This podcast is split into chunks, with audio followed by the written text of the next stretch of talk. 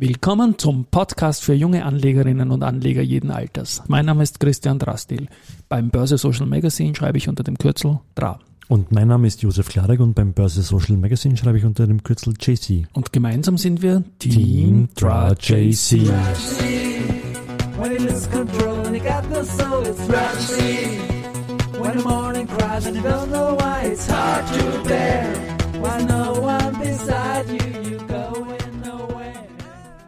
Ja, hallo, heute ist Donnerstag, der 10. Februar und wir sind wieder zurück als Team Drudgesy.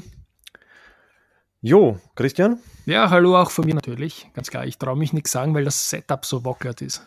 Ja, ich habe auch Angst, dass uns das wieder zusammenbricht, aber schauen wir ganz kurz einmal auf den Markt. Wir sind jetzt bei 8243 zumindest bei mir. Also wir sind ganz leicht unter dem Schlusskurs von gestern 0,11 Prozent. Ähm, und äh, ich schaue nur kurz auf den Kurszettel. Ja, die OMV sticht heraus. Das meiste ist im Minus, aber die OMV mit 2% hält, hält den ATX quasi auf, auf Null, oder? Kann man so sagen, ja. Also ganz knapp unter All-Time-High-Niveau. Ein guter Tag eigentlich. Muss auch einmal sein, eine kleine Korrektur, also Konsolidierung. Wir haben heute den, den, seltenen Fall, oder den hatten wir bis jetzt noch nie, dass wir keine Company News heute äh, von, von den Unternehmen oder auch sonst gefunden hätten.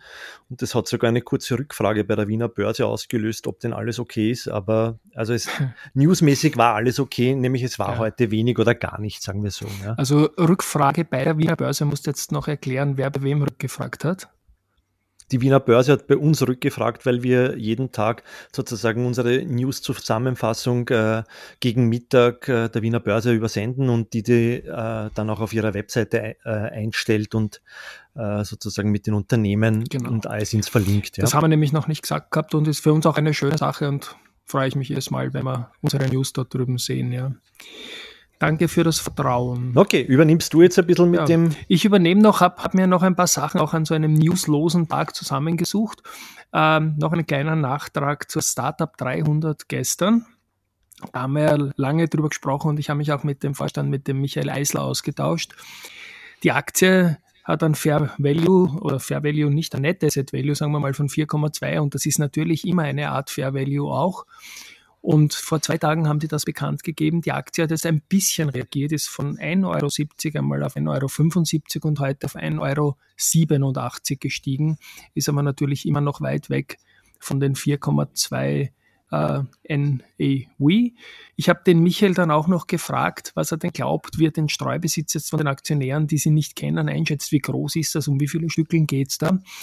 Da spricht er von seiner Einschätzung von circa 10 bis 15 Prozent vom Grundkapital. Da geht es dann doch um 350.000 Stück, die noch irgendwo herumfleuchen. Ja, also das ist nicht so wenig.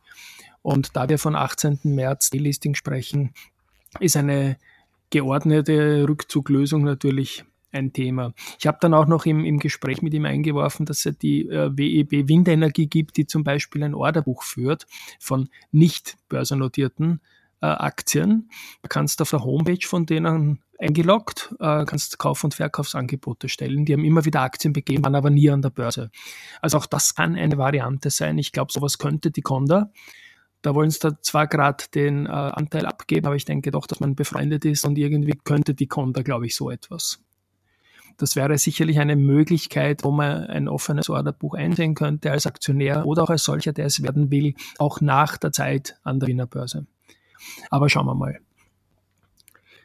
Dann äh, das Thema noch zu meinem Wikifolio, haben wir gestern gesprochen, dass wir äh, 100.000 Euro Assets under Management habe ich mich gestern erstmals gefreut. Ähm, und ich habe dann am Nachmittag unglaublich viel über Twitter so Flow gehabt, wo ich gesagt habe, Nachricht von dem, Gratulation, Gratulation, Gratulation. Denkt man, das kann es ja nicht sein. Die 100.000, die wir in unserem Podcast hier, wir haben zwar 800 Euro, Hörer, aber dass dann über Twitter so viel Reaktion kommt, muss das was anderes sein? Nein, es war so, ähm, dass äh, mein Wikifolio auch in so einem Dach-Wikifolio drin ist und das heißt FinTwit Community. Das sind jene äh, Wikis zusammengefasst, äh, wo die Betreiber, die Trader, also in dem Fall ich, ähm, dabei bin, wo gute Community-Fähigkeiten unterstellt werden, die auch auf Twitter sehr aktiv sind. Ja. Ich meine, wir beide wissen, dass das nicht alleine meine Leistung ist. Was Twitter betrifft, arbeiten wir wieder technisch sehr gut mit Automatismen zusammen. Und da ist es eben so, dass ein Wikifolio entstanden ist, eben dieses FinTweet Community. Äh, das kann man dann in den Shownotes verlinken. Und da sind knapp 50 Wikis drinnen von solchen Leuten, die eben aktiv kommunizieren. Und das ist meins momentan das Beste seitdem das gibt. ist auch schon, ja, ist es auch keine allzu großartige Leistung, aber dazu haben mir die Leute gratuliert. Also da bin ich natürlich mit meinem Wikifolio Stockpicking Österreich, wie der Name schon sagt, kurzfristig in einer privilegierten Situation natürlich, weil der Wiener Markt derzeit alles niederfahrt. Und da wäre es auch traurig, wenn mein Wikifolio dann im Vergleich mit anderen, die vielleicht Nasdaq drinnen haben, die lange super grand ist, aber jetzt halt momentan nicht so, nicht die Nummer eins wäre. Aber freuen tut's mich trotzdem.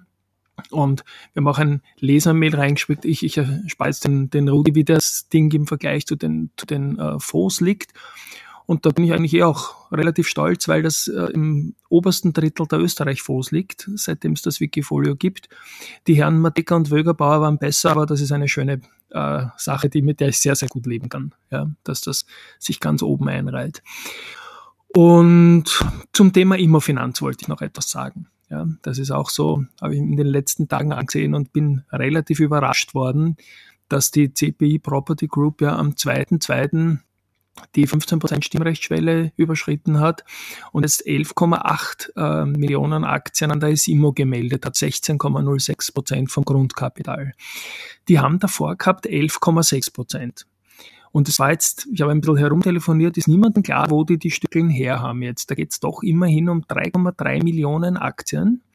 Also von, von 8,5 auf 11,8 Millionen Aktien, die es da jetzt seit der letzten Meldung aufgetrieben haben. Da geht es äh, bei, sagen wir mal, 23 Euro Kurs um circa 75 bis 76 Millionen Euro. Ja. Wenn man sich jetzt anschaut, wie viel an der Börse gehandelt worden ist in der, in der SIMO, so waren das 87 Millionen year to date und da geht es aber um Doppelzählung. Das ist also Doppelzählung heißt, wenn, wenn du kaufst und ich verkaufe, wird das zusammenzählt. Ja. Also noch einmal die Hälfte müsste man da nehmen. Ich frage mich, wo haben die die Stücke her? Das ist vieles außerbörslich, aber wer hat da verkauft und noch dazu so weit unter Net Asset Value? Weil sowohl Immofinanz als auch SIMO haben ja doch immerhin einen Net Asset Value von circa 30 bekannt gegeben. Da bin ich wirklich sehr, sehr neugierig, wie es da weitergeht auch. Aber ich gehe nach wie vor davon aus, dass auch die CPI für die SIMO ein Pflichtangebot stellen muss. Das haben wir eh schon besprochen gehabt. Gleichzeitig und der letzte Punkt, ähm, Starwood hat bei CA, auch das hat mich interessiert, also CA immer natürlich, seit Dezember jetzt nichts mehr dazu gekauft. Das sieht man nämlich auf der CA Homepage, auf der CA Immo Homepage. Und man hört über die Starwood eigentlich eher Gutes, dass die äh, Values von Unternehmen, wo es die Mehrheit halten, durchaus steigen können und dann wieder verkaufen. Also die wollen die jetzt nicht irgendwie filetieren oder so, sondern wollen einfach den Unternehmenswert starten.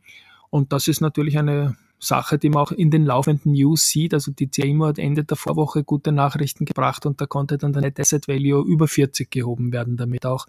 Und die tun eigentlich alle drei einen guten Job und nicht vergleichbar ist die Situation Starwood, finde ich, mit CPI. Bei der DPI weiß man noch nicht ganz genau, was die vorhaben und vor allem, wenn sie bei beiden über 50 Prozent kommen, also S7 und Immofinanz, ob es dann Merger-Ideen gibt oder nicht.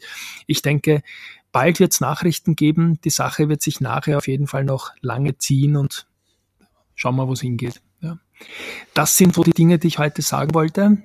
Und ja, wir, wir haben es, glaube ich, jetzt geschafft, dass wir es im Kasten haben, weil es ist wirklich im wahrsten Sinne wackelig. Es liegt wohl am Kabel, aber wir sind durch. Ich werde den Abspann anwerfen und äh, wir haben es im Dann Kasten. Dann mach das oder? und ich sage auch Papa. Danke, Josef. Servus. Okay, ciao. Ciao, ciao.